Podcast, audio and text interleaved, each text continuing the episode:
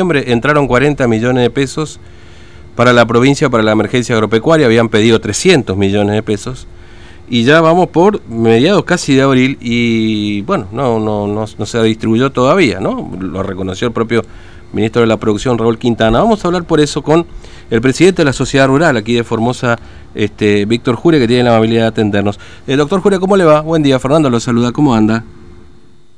Sí, buen día, Fernando. Este, muy bien, saludo para, para ustedes ahí, para tu audiencia. Bueno, gracias por atendernos. Bueno, esperando respuesta de la emergencia agropecuaria, Jure, este, vio que llegaron 40 millones. ¿Ustedes estaban al tanto de esta de este de este aporte que hizo el gobierno nacional? Sí, nosotros teníamos conocimiento este, ya hace bastante tiempo eh, de la distribución que hubo de la emergencia agropecuaria en el año el año pasado, 2020. Eh, sabemos que el, el, importe de la, de la emergencia que hay para todas las provincias es de 500 millones. 500 millones hoy por hoy es muy poco porque es un fondo que está totalmente atrasado, que se, se puso en hace unos cuantos años y bueno, esto nunca se actualizó. Pero de cualquier manera, la información que teníamos nosotros es que ese fondo se distribuyó y a Formosa llegaron en el mes de julio mm. del año pasado 40 millones y volvió a haber 40 ah. millones más en el mes de diciembre que, que estaba pendiente. Este, lo que nosotros pedimos en su momento es que, bueno, que como nos llamaron para, este, diríamos, para participar del comité de emergencia cuando se pidió la emergencia, nosotros estábamos pidiendo una reunión para, cuando vengan los fondos, que también este, nos llamen para, bueno, para ver cómo se iba a distribuir y, o por lo menos para poder opinar y después seguramente el gobierno mm. es el que toma la decisión de cuál es el sector que más necesita o al que corresponde, este, diríamos, eh, ayudarlo más y bueno, eso ya son decisiones del propio gobierno, pero la verdad es que nunca fuimos llamados y eso es lo que ustedes creo que varias veces claro. ya, ya lo dijeron y mm. bueno, a mí también en alguna oportunidad en otra radio me preguntaron y bueno, esa es la información que nosotros tenemos. La información que nosotros tenemos es de el gobierno nacional, del, del, ministro de la Industria, que los importes de la emergencia le pasó al presidente de CRA, que es que en su momento se había pedido para toda la provincia. Mm. El presidente de CRA tiene, tiene contacto con el ministro de, de a nivel nacional y bueno, esa es la información que nosotros teníamos a través de nuestra institución a nivel nacional. Es decir, eh, para Formosa entonces eran eh, o llegaron 80 millones entre julio y diciembre del año pasado. Es lo que yo tengo, claro. es la información que yo tengo. Mm. Y pero de esos 80 millones se vio en el campo, digamos, es decir, en, los sectores que fueron perjudicados con la, la última emergencia que fue por sequía, digamos la última emergencia, ¿no La última emergencia fue por sequía, por eso, pero nosotros no no, no hemos no, no, no hemos tenido de alguna manera este, conocimiento de cómo se distribuyó esa plata y se distribuyó. Mm. Este, ni a quién se dio ni, ni cómo. Nosotros este, lo único que, que teníamos la información de que la plata estaba, pero bueno, ¿Qué, hicieron con eso? No sé. Mm. Ahora, ¿es normal que se tarde tanto tiempo? Porque julio, ah, bueno, julio ya vamos a estar cerca de casi un año, bueno, falta unos meses, pero estamos más cerca de que se cumpla el año. No, es normal, pero bueno, este, este son decisiones provinciales del ministro, del mm. gobierno, de no sé quién, este, que la verdad que, que esos fondos tenían que haber estado disponibles en ese momento, cuando la, la necesidad eh, era muy este, teníamos muchas necesidades.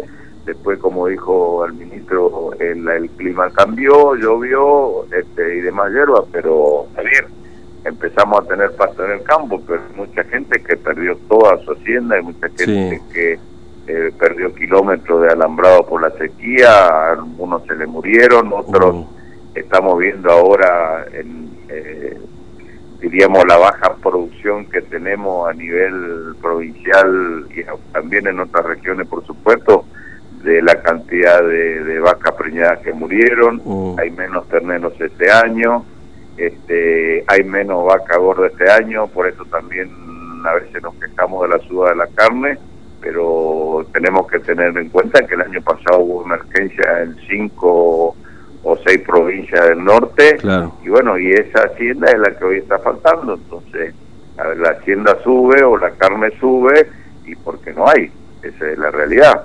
Mm. Este, independientemente que, que, que, uno pueda decir una u otra cosa, la realidad es que hay poca, poca vaca gorda o hay poco novillo.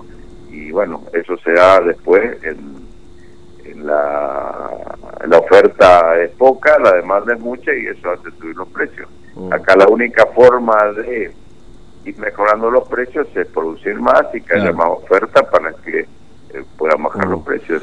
Es una es una lógica este, que se da siempre y sobre todo en el sector ganadero. Eh, eh, es cierto también que, que, ha bajado la demanda, ¿no? Hace un tiempito atrás charlábamos justamente con gente del Ministerio de la Producción y, nos contaba que efectivamente han ingresado, eh, por lo menos ha caído un 30 o 40% la, la faena también en los frigoríficos locales, ¿no? Un poco a partir de que la gente tampoco puede comprar con los precios, entre otras cuestiones.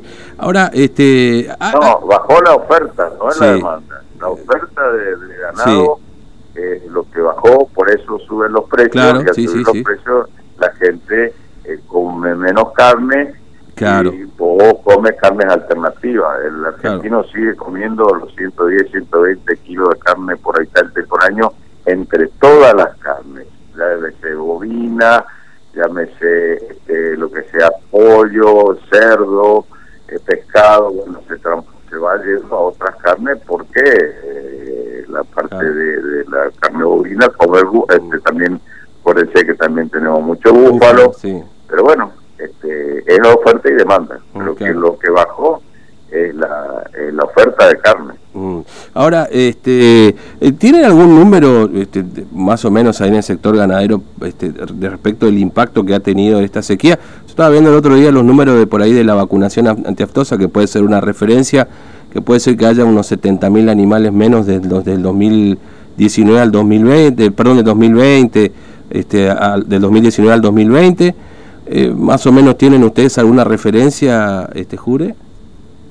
No, no, eh, la referencia, nosotros tenemos eh, más o menos las pérdidas que han sufrido la gente el año pasado, pero ahora en esta campaña, la campaña que empezó ahora el 29 de marzo, donde se vacuna toda la hacienda de las provincias, eh, o sea, los pequeños y los grandes animales, o sea, para todo, y ahí vamos a hacer un contaje exacto de la hacienda que hay y bueno, menos lo que se vendió, ya vamos a ver cuál fue la pérdida exacta del año pasado. Pero hasta que no ocurra eso, este, es mm. muy difícil saber porque para saber cuánto se perdió hay que contar toda la hacienda y eso es lo que va a pasar ahora en esta campaña Claro, entiendo. Bueno, Jure, este, ingeniero, ¿eh? ¿no es cierto? Lo puse, le puse doctor, le cambié. Ingeniero eh, sí, le, cambié el rubro ahí. bueno, eh, perdón, ¿les impacta algo este tema de la pandemia también, digamos? Porque obviamente hay restricciones en algunos rubros y demás. ¿Han, han tenido alguna dificultad ustedes en el sector? Este, o, no digo normal, pero bueno, este, casi normal han podido trabajar igualmente, Jure? Exactamente, nosotros el rubro nuestro ha seguido trabajando casi normal, diríamos, porque bueno, siempre hay complicaciones desde el punto de vista de eh, lo que, eh, diríamos, del movimiento de la gente, puede ser que los productores hoy para salir de Formosa, eh, de la ciudad de Formosa hay que uh eso dura siete días, entonces, bueno, es que coordinar los trabajos, hay que ir a, hacerse el análisis toda la semana.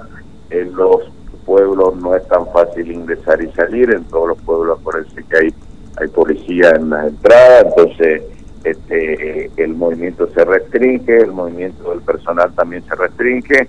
Y después, bueno, hay mucha gente de afuera de la provincia que tiene campo acá en Formosa, que se le complica bastante porque no puede venir a Formosa o puede venir pero no tiene no tiene el tiempo suficiente para para, para estar de cuarentena los 14 días que se hacía antes.